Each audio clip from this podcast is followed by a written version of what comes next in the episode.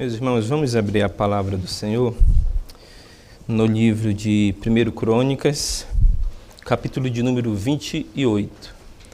1 Crônicas, capítulo de número 28. E façamos a leitura apenas de dois versículos, o verso 9 e o 10. 1 Crônicas 28, 9 e 10. Nos diz assim, irmãos, a palavra do Senhor. Tu, meu filho Salomão, conhece o Deus de teu pai e serve-o de coração íntegro e alma voluntária, porque o Senhor esquadrinha todos os corações e penetra todos os desígnios do pensamento. Se o buscares, ele deixará achar-se por ti. Se o deixares, ele te rejeitará para sempre. Agora, pois, atende a tudo, porque o Senhor te escolheu para edificar a casa para o santuário. Sê forte e faze a obra. Oremos, irmãos, ao Senhor. Senhor nosso Deus, nós te damos graças porque tu nos fizestes teu povo, Deus. Tu nos redimistes da escravidão do pecado, nos tirastes do Egito, da escravidão da casa de Faraó e nos trouxestes para o, o reino do Filho do teu amor. Tu nos fizestes nova, nova criatura, tu, tu nos destes o teu Espírito, nos deste a certeza do perdão dos nossos pecados e nos deste a bendita esperança da vida eterna.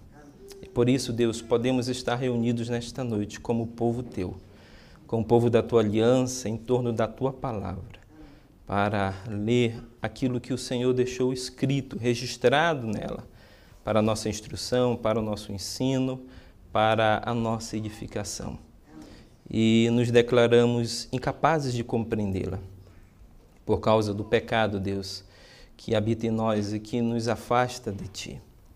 E por essa razão pedimos que nesta noite o Teu Espírito esteja nos assistindo, nos auxiliando, iluminando a nossa mente, o nosso entendimento e o nosso coração, ó Deus, para compreendermos com fidelidade, com exatidão, aquilo que o Senhor deixou revelado para as nossas vidas.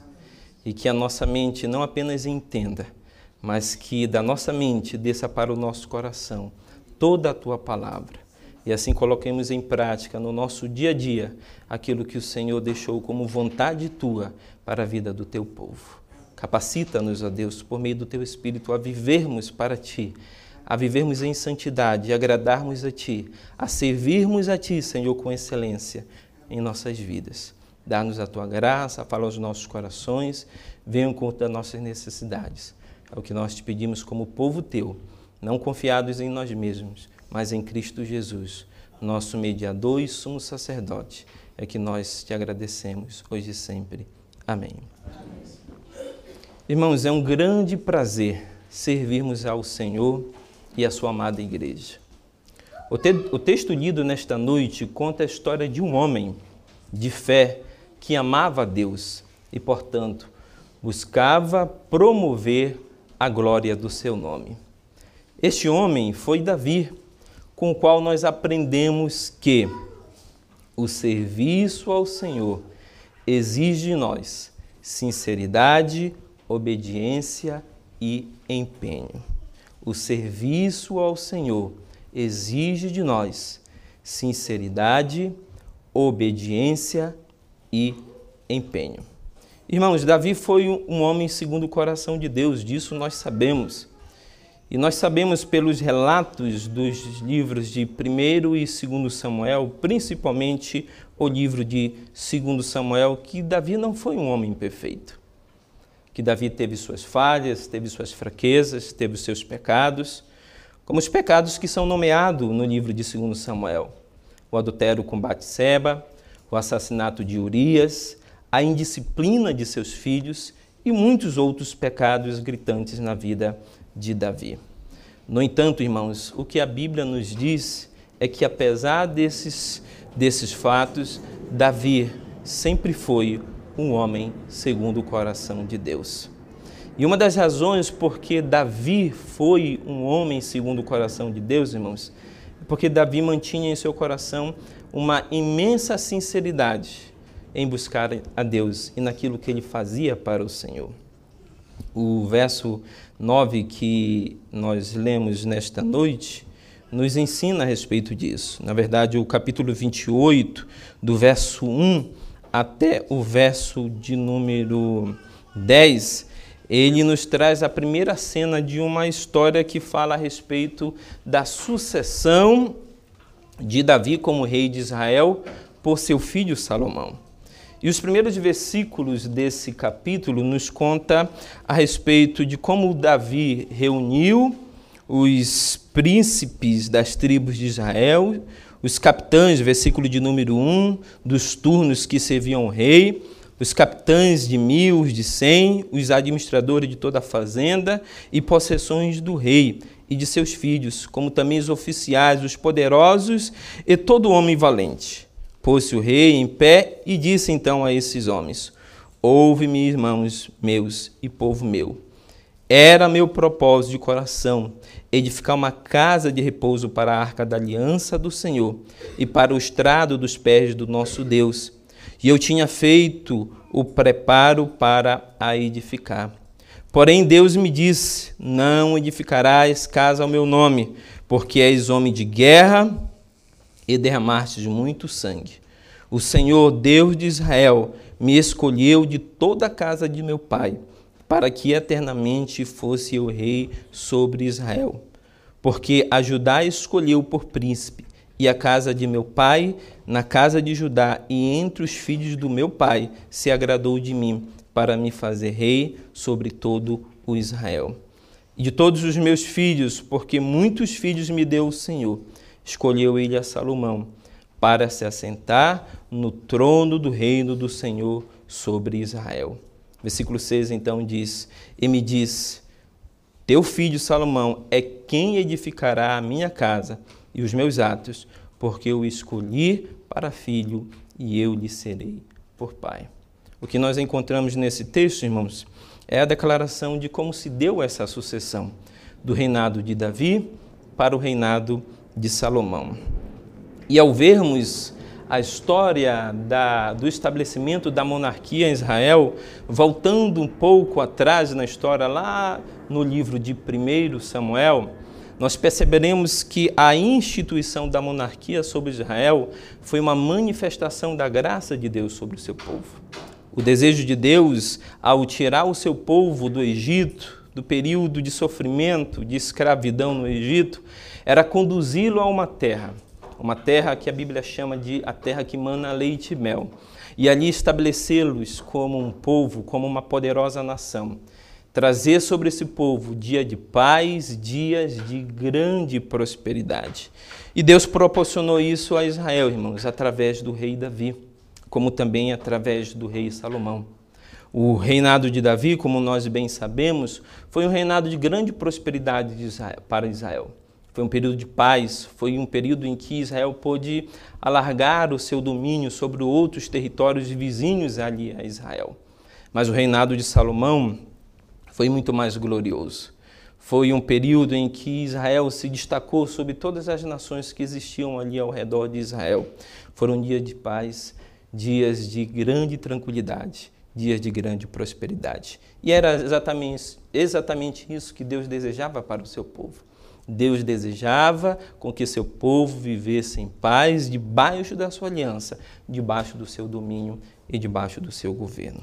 E o que nós podemos encontrar, irmãos, nesse personagem, ao lermos esse texto, nós findamos às vezes pensando que o personagem é, humano principal dessa, nessa narrativa é Salomão, quando na verdade é Davi. O que o texto coloca, o cronista coloca em ênfase nessa história, e algumas características do caráter e da personalidade de Davi enquanto homem segundo o coração de Deus. E a primeira coisa que nós podemos perceber nesse texto é que Davi era um homem segundo o coração de Deus, porque ele servia a Deus com sinceridade. E ele faz lembrar a seu filho Salomão a esse respeito.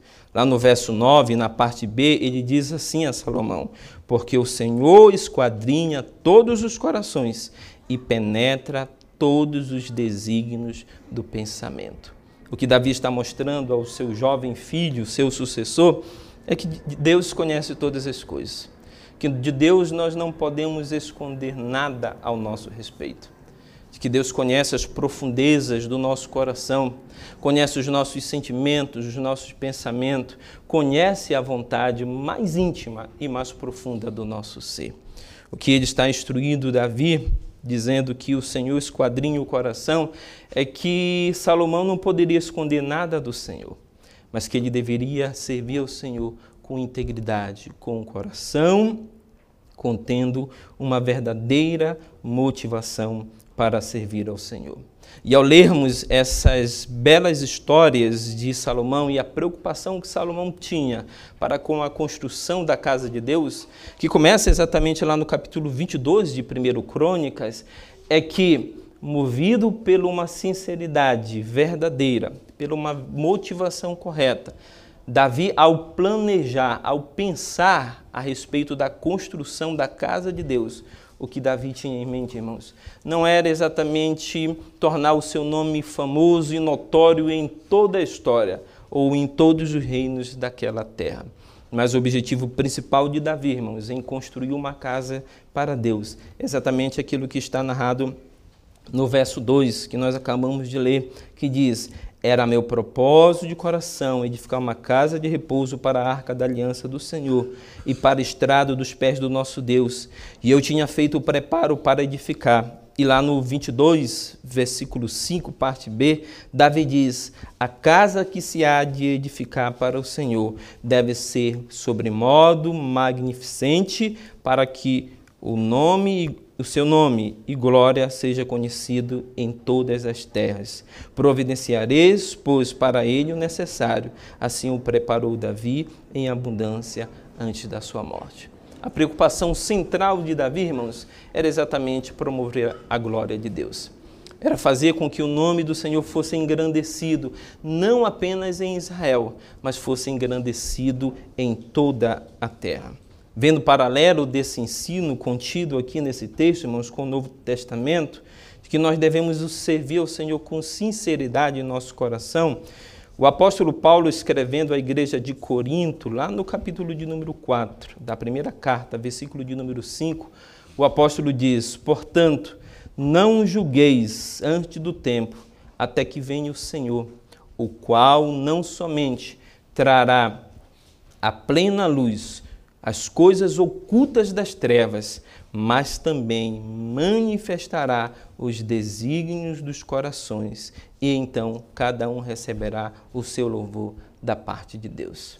Nesse texto muito conhecido, em que Paulo vai falar a respeito da verdadeira motivação pela qual servimos ao Senhor ou fazemos algo para o Senhor, Paulo expõe que não adianta nós tentarmos esconder as verdadeiras motivações do nosso coração, porque naquele dia as verdadeiras motivações dos nossos corações, se são sinceras, se desejam promover a glória de Deus, elas são, serão colocadas a claro diante da presença do Senhor. Qual a motivação do nosso trabalho, irmãos, então na casa do Senhor? Sermos vistos pelos homens e reconhecidos por nossos talentos e a nossa capacidade, este não é um motivo correto.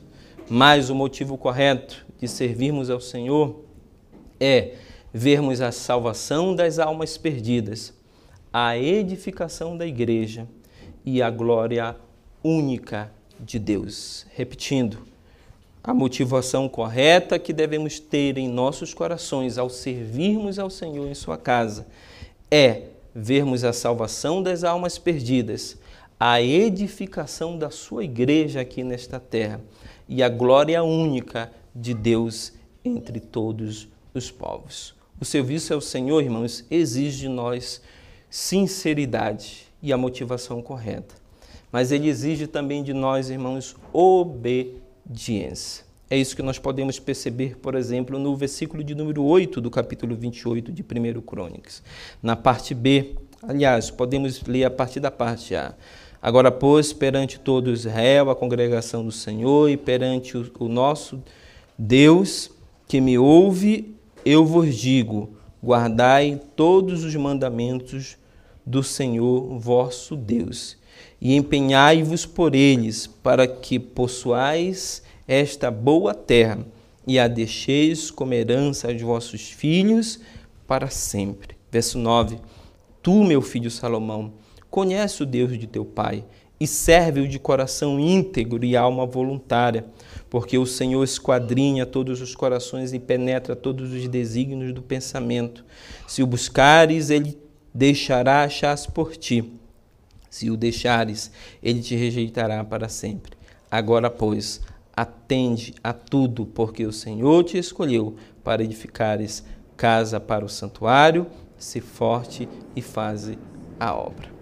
Que Davi deixa em ênfase aqui, irmãos, em termos da aliança de Deus com o seu povo, e até mesmo a aliança de Deus com Davi, registrado lá em 1 Samuel, capítulo de número 7, a chamada aliança davídica, é que a, aquilo que Deus exigia nos termos da aliança, para que as bênçãos de Deus viessem tanto sobre a nação quanto sobre o reinado de Davi, o reinado de Salomão e todos os outros sucessores que viriam após estes, era a inteira obediência aos termos da sua aliança. O que Davi orienta a Salomão é que durante o período do seu reinado sobre Israel, ele andasse segundo os mandamentos do Senhor, ele vivesse segundo os estatutos, as ordenanças do Senhor para a sua vida, para o seu povo Israel. E isso nós encontramos na vida de Davi, por exemplo. Salomão também é dito lá em 1 Reis, capítulo de número 3, versículo 3, parte A, que ele amava o Senhor e ele andava nos preceitos de seu pai Davi. 1 Reis 3, 3, parte A. É isso que nós podemos perceber no começo da vida e do reinado de Davi. É que Davi, desde a sua juventude, ele amava Deus. Porém, lá em 1 Reis, do capítulo 11, versículos 1, 7 e 9, o cronista nos informa que o rei amou muitas mulheres estrangeiras e que edificou um santuário aos falsos deuses. E por essa causa o Senhor se indignou contra Salomão, pois desviara seu coração do Senhor, Deus de Israel, que duas vezes lhe aparecera. Nós podemos perceber nessas duas narrativas dois momentos na vida de Salomão. O primeiro, primeiro momento, aquele em que ele pôde dar ouvido aos sábios conselhos do seu pai. Aliás, se nós virarmos a página das nossas Bíblias, nós perceberemos lá no capítulo 29, versículo 25, que diz que o Senhor engrandeceu sobremaneira Salomão perante todo Israel, deu-lhe majestade real, qual antes dele não teve nenhum rei em Israel. O que o cronista está nos contando, irmãos, é que a glória do reinado de Salomão foi muito maior que a glória do reinado de Davi. Mas os frutos de tudo isso, irmão, de todas essas bênçãos, eram decorrentes da fidelidade de Salomão às ordenanças do Senhor. E é isso, como eu disse, que nós percebemos no começo do reinado de Salomão, que como seu pai, eh, dito lá em 1 Reis, ele amava o Senhor e andava nos preceitos do Senhor. Mas a Bíblia também nos, nos anuncia, ela nos apresenta um outro momento da vida do rei Salomão. Aquele momento em que ele se afastou dos mandamentos, das ordenanças do Senhor e ele procurou viver segundo os desejos do seu coração. A Bíblia nos diz em 1 Reis que ele se deu em casamento com muitas mulheres estrangeiras de outros povos que inclinaram o coração de Salomão a cultuar falsos deuses, aos quais ele e nem Israel deveriam adorar. E que por causa disso, irmãos, o Senhor se irou contra, contra Salomão, porque ele desviara o seu coração do Senhor, o Deus de Israel. E o texto declara que por duas vezes lhe havia aparecido. E por causa disso, irmãos, Deus pôs fim ao reinado de Salomão. E não apenas ao reinado de Salomão, mas à própria unificação do reino. Porque o que nós percebemos na continuidade da história de Israel é que depois da morte de Salomão, o reino se dividiu entre o reino do norte e o reino do sul, que em alguns momentos foram reinos antagônicos, opostos entre si. E esse mandamento, dito por Davi a Salomão, também relembra uma conhecida passagem bíblica na história de Israel, de Josué, capítulo 1, versículo 8, parte B, em que o Senhor disse a Josué: Medita nele dia e de noite, para que tenhas cuidado de fazer segundo tudo nela, nele está escrito, nele o que? O livro da lei. Então farás prosperar o teu caminho e serás bem-sucedido. Essas foram as palavras de do Senhor a Josué, quando da entrada da terra prometida. Quando Josué estava prestes a cruzar o mar, o Rio Jordão, entrar na terra de Canaã e conquistar para o povo da aliança aquela terra. Deus, se antecipando a esse fato, Deus diz a Josué: que ele meditasse no livro da lei do Senhor de dia e de noite e que tivesse o cuidado de fazer cumprir tudo aquilo que nele estava escrito. Por quê? Porque o sucesso de Josué dependeria dessas coisas dependeria dessa obediência, dessa fidelidade ao Senhor. Não dependeria das estratégias de guerra de Josué, muito menos do seu exército, até então pequeno diante dos outros exércitos ali das nações ao redor de Israel um exército ainda despreparado, não capacitado como outros para a guerra, mas a vitória e o triunfo de Israel sobre os seus inimigos dependeria exatamente da fidelidade do Senhor e, como consequência dessa fidelidade, da manifestação do poder de Deus sobre o seu povo, levando os seus inimigos a se prostrarem diante dele. Apesar de haver pecado, de, de haver pecados na vida de Davi, irmãos, ele era um homem que buscava ao Senhor. Essa é uma outra qualidade que nós encontramos em Davi. Vemos isto, por exemplo, lá em 1 Samuel, no capítulo 23, versículos 4 e 5, quando a cidade de Keila foi tomada pelos filisteus e, e então anunciaram esse fato a Davi, o texto diz que Davi se voltou para o Senhor, que ele o buscou e além de ter buscado o Senhor e o Senhor ter dado ordens, instruções a Davi, o texto deixa muito claro que Davi obedeceu aquilo que Deus lhe havia ordenado. Como também lá no capítulo de número 30 de 1 Samuel, versículos 7 e 9, quando a cidade de Ziclag foi invadida pelos amalequitas e a família de Davi, não somente de Davi, mas dos homens de guerra, dos valentes de Davi, foram levados cativos para outra terra.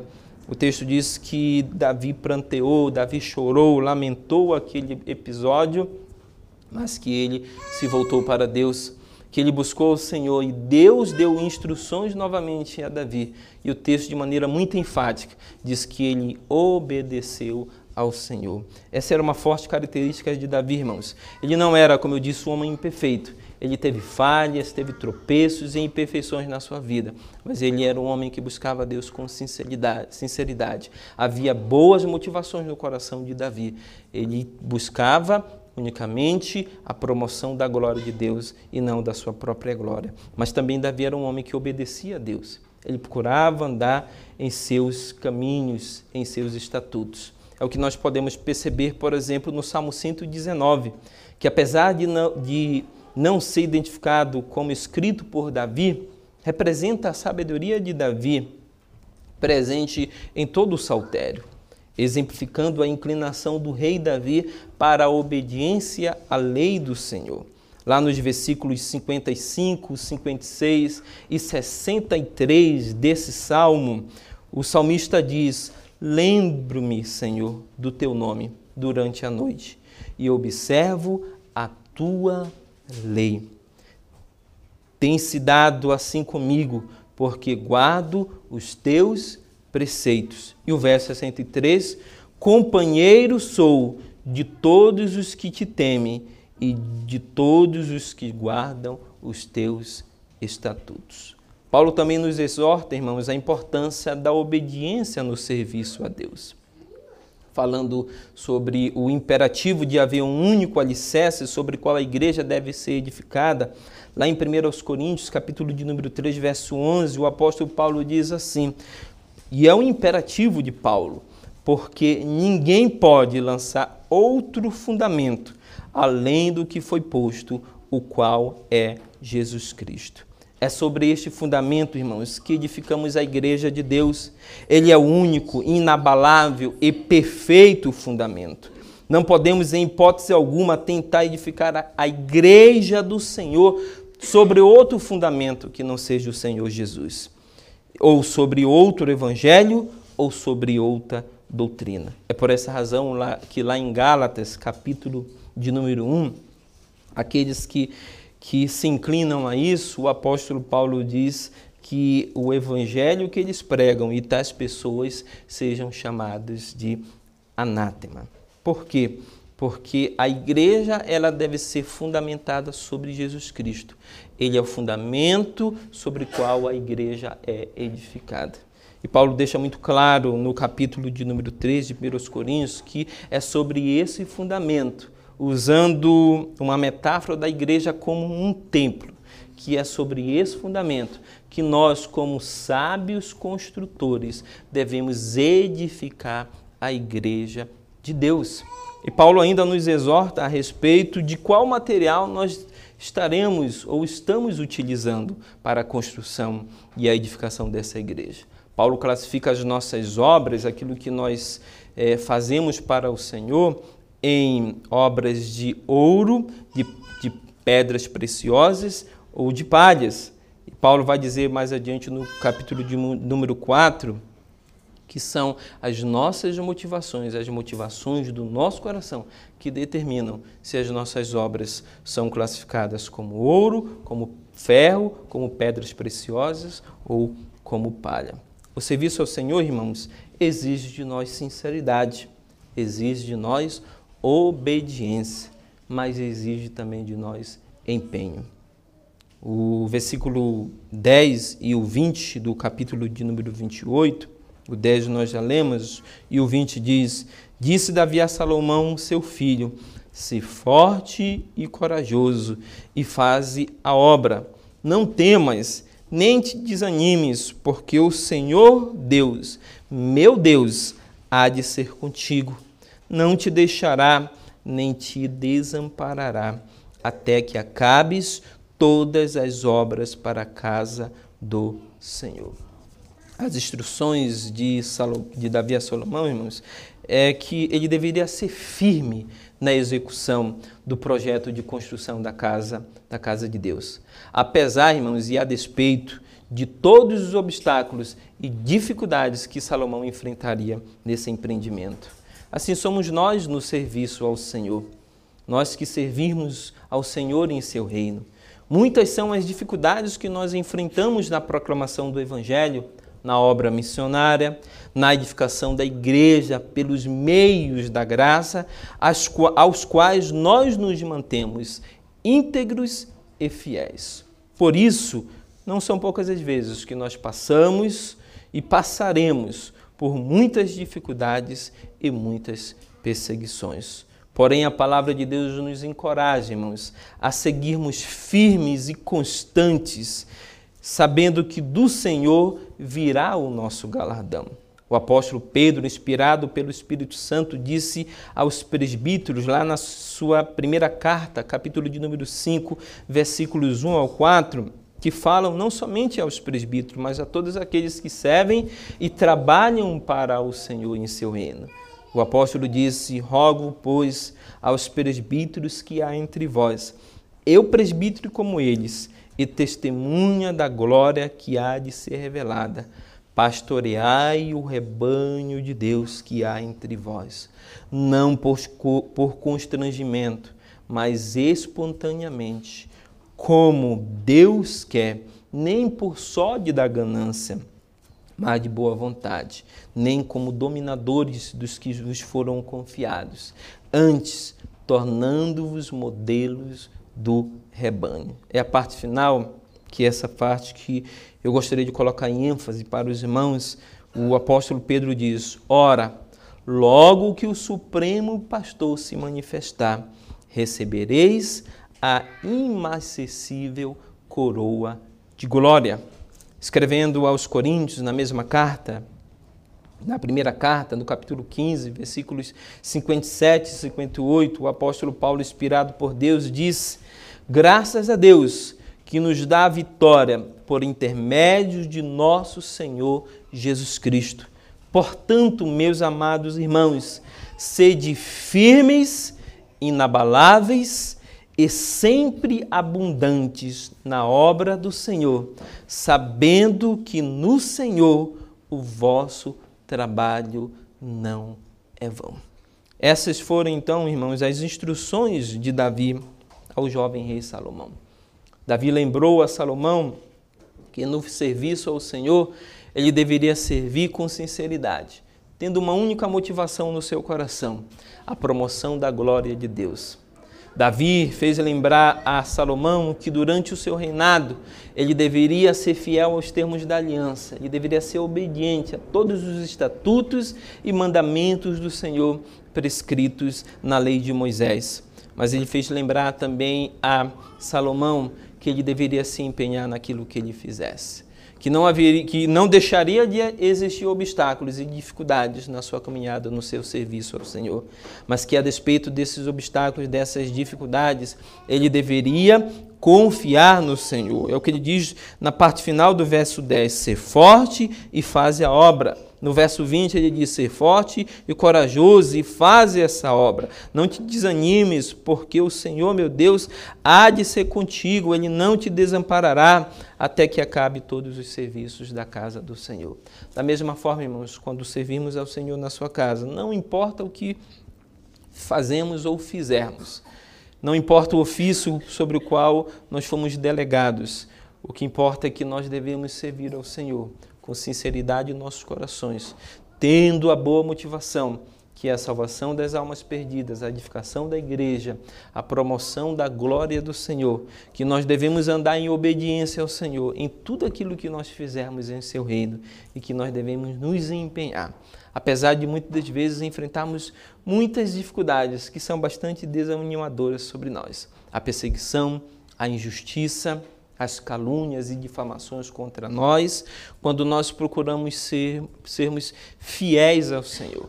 Mas o que a Bíblia nos, nos orienta, tanto o apóstolo Paulo como o apóstolo Pedro, é que nós não devemos olhar para essas coisas, mas nós devemos olhar para o Supremo Pastor, porque dele nós receberemos a inacessível coroa de glória e de que nele o nosso trabalho não é vão. Que o Senhor Jesus, então, irmãos, nos abençoe, nos abençoe em tudo aquilo que nós fizermos para Ele em seu reino.